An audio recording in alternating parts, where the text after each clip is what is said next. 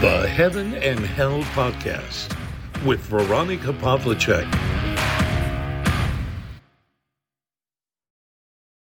Heute möchte ich mit euch über die Macht der Gewohnheit sprechen. Wenn sich etwas nicht mehr stimmig anfühlt, dann hinterfrage einmal, warum du es tust oder warum du es so tust. Vielleicht ist es, weil es in deiner Familie immer schon so gewesen ist. Vielleicht ist es, weil dir jemand gesagt hat, du sollst das so tun, das ist gut. Da spreche ich auch übrigens von den Routinen, die ja so modern geworden sind.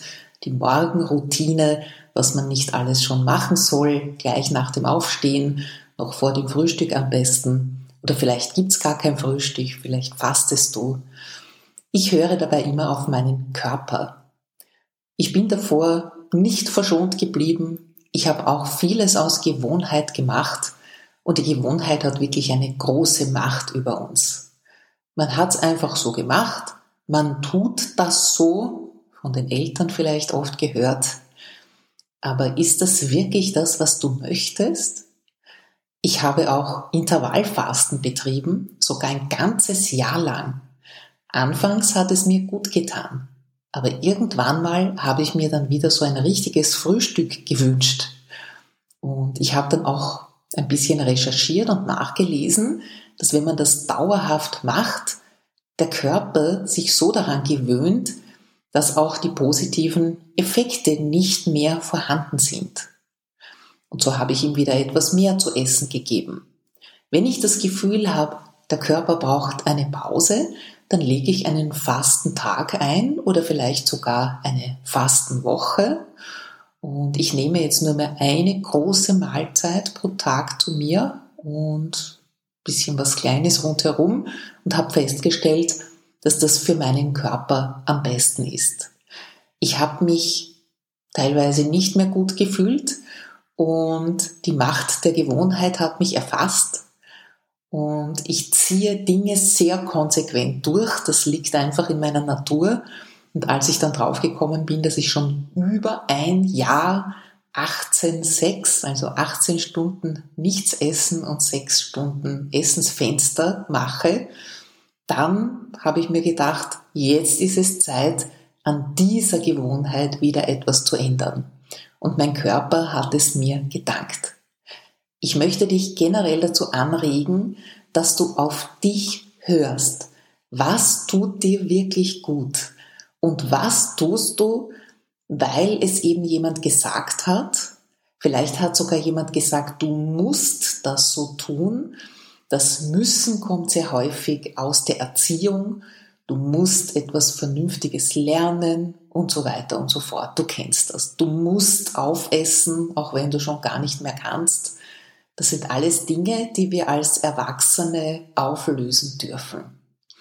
Und auch diese Selbstkasteiung dieser modern gewordenen Routinen, ja, ganz in aller Herrgottsfrüh, weiß ich nicht, Sport zu machen, einen bestimmten Saft zu trinken, den man sich auspresst und, und, und. Ganz viele Dinge, dann noch ein bisschen meditieren, vielleicht noch ein Journal schreiben, ein Tagebuch, äh, Affirmationen, sich vorsagen und, und, und.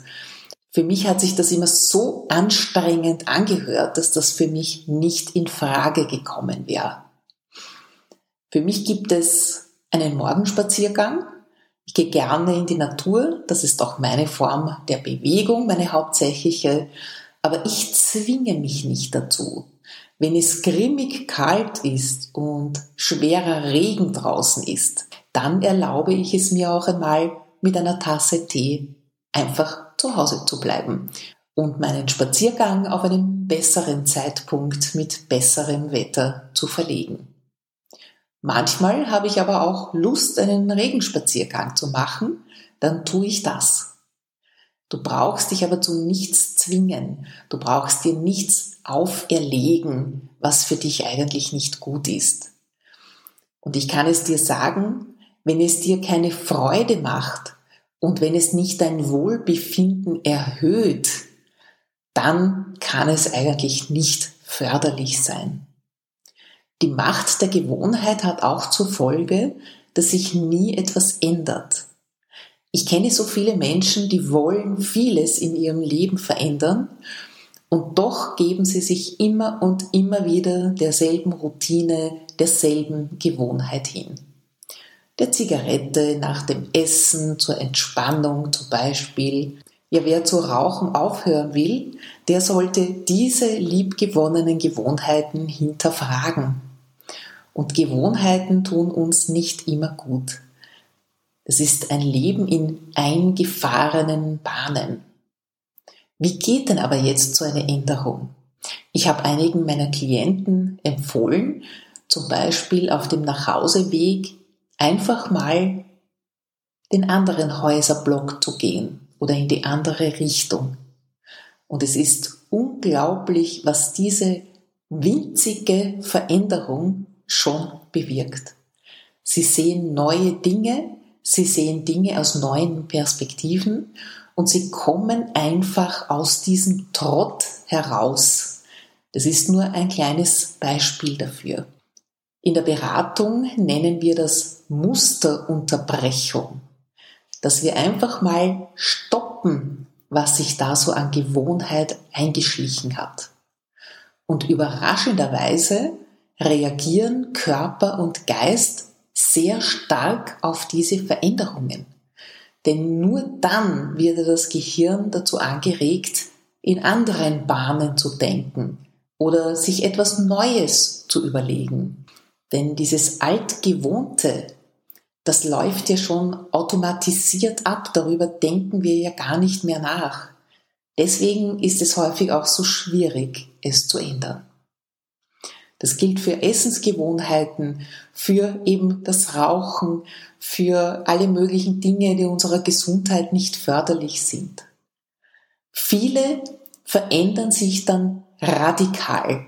Da nehme ich mich nicht aus. Von, jetzt habe ich ein bisschen zu viel gegessen, jetzt ist auch der Wechsel, die Hormone und so weiter und so fort, habe ich gleich radikal das Intervallfasten für einen viel zu langen Zeitraum auf mich genommen. Andere hören auf zu rauchen und beginnen dann wie irre zu laufen zum Beispiel. Das ist aber nur eine andere Form der Sucht, auch wenn es kein Mensch gerne hören möchte. Auch der Sport kann zur Sucht werden. Oder es sind dann halt statt Zigaretten Süßigkeiten. Und, und, und. Viele, viele Möglichkeiten. Vielleicht gewöhnt man sich das eine ab und dann kommt das andere und man setzt diese Gewohnheit einfach mit etwas anderem fort. Der Trick daran ist, hier etwas zu finden, was dem Körper förderlich ist. Vielleicht nicht für den Marathon zu trainieren, sondern wirklich einen genüsslichen Spaziergang sich zu gönnen, mit allen Sinnen wahrzunehmen, was so in der Natur ist. Ich sage es, ich bin keine Läuferin, ich habe mehrere Versuche unternommen in meinem Leben zu laufen und habe feststellen müssen, dass mir das überhaupt nicht gut tut. Ich war nachher nicht erfrischt, so wie es manche immer schildern, oder war im Flow, sondern ich war erschöpft und ich habe mich geärgert, dass ich an den Naturwundern achtlos vorbeigelaufen bin, mit hängender Zunge oft, und ich da schon gemerkt habe, dass mir das nicht gut tut. Heute gehe ich sehr häufig flott spazieren, manchmal auch wandern, also etwas Größeres, was ich mir vornehme, aber immer in meinem Tempo, immer so, dass ich alles rundherum um mich wahrnehmen kann. Hör in dich hinein, was dir gut tut. Und hör nicht auf Trends. Wenn alle sagen, ah, sie stehen jetzt um halb fünf Uhr früh auf, weil da ist die Morgenroutine und dann machen sie schon dies und das und du kannst dir das überhaupt nicht vorstellen, dann ja, wenn du neugierig bist, versuch es. Wenn es dir gut tut, okay. Vielleicht tut dir auch nur einiges davon gut und nicht alles, was da so propagiert wird, was man alles tun muss, um ein guter, erfolgreicher und glücklicher Mensch zu werden. sondern hör da auf dich. Dein Körper, deine Seele, die wissen ganz genau, was dir gut tut und was nicht. Und wenn du auf einem eingefahrenen Weg unterwegs bist und spürst, dass dieser dir nicht mehr gut tut, dann beginne mit ganz einfachen Veränderungen. Eben einmal in der anderen Richtung den Häuserblock entlang zu laufen auf dem Weg nach Hause. Du wirst sehen, da tut sich schon einiges und du wirst spüren, was davon du behalten kannst. Du musst dir nicht alle Routinen jetzt über den Haufen werfen oder alle liebgewonnenen Gewohnheiten, aber eben deine Sinne dafür schärfen, was davon dir gut tut und was verändert gehört. Und dann Schritt für Schritt diese Veränderung vornehmen und fühlen, was sich da in dir tut.